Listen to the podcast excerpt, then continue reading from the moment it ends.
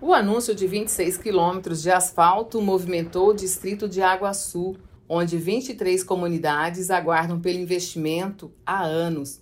A notícia foi dada pelo deputado Eduardo Botelho, que visitou o distrito no último sábado, assegurando que o governo já dispõe de recursos para a obra, nas MTs 401, 402 até a MT 010. Que o governador autorizou a fazer o asfalto para chegar até aqui a comunidade do Iguaçu.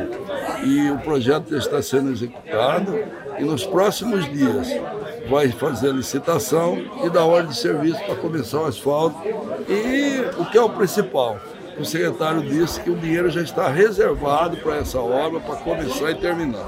Então essa é uma notícia que nós da Assembleia Legislativa estamos trazendo aqui é, para a comunidade, esse trabalho que os deputados fazem, que eu fiz especialmente aqui para essa região. Serão beneficiados moradores das comunidades Machado, Carioca 1 e 2, Lobo Guará, assentamentos Marcelana, Mineiro, Barra Grande, Forquilha, Terra Vermelha, Santa Cruz, dentre outras localidades. Sofremos com poeira, sofremos com estrada ruim, com muita dificuldade mas chegou o progresso na nossa comunidade através do nosso deputado Eduardo Botelho.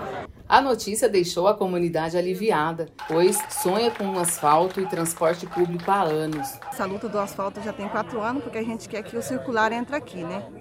Porque o circular entrando aqui, as mulheres ela vai ter empregos, geração de renda, porque para ajudar os maridos. E os filhos vai ter uma qualidade de vida bem melhor. Dona Calista conhece bem a realidade do local porque a nossa vida aqui é muito difícil. Eu moro na boca da poeira ali. Anoitece e amanhece respirando, ingerindo poeira. Então, eu vejo que o asfalto é um sonho mesmo que nós sempre sonhamos.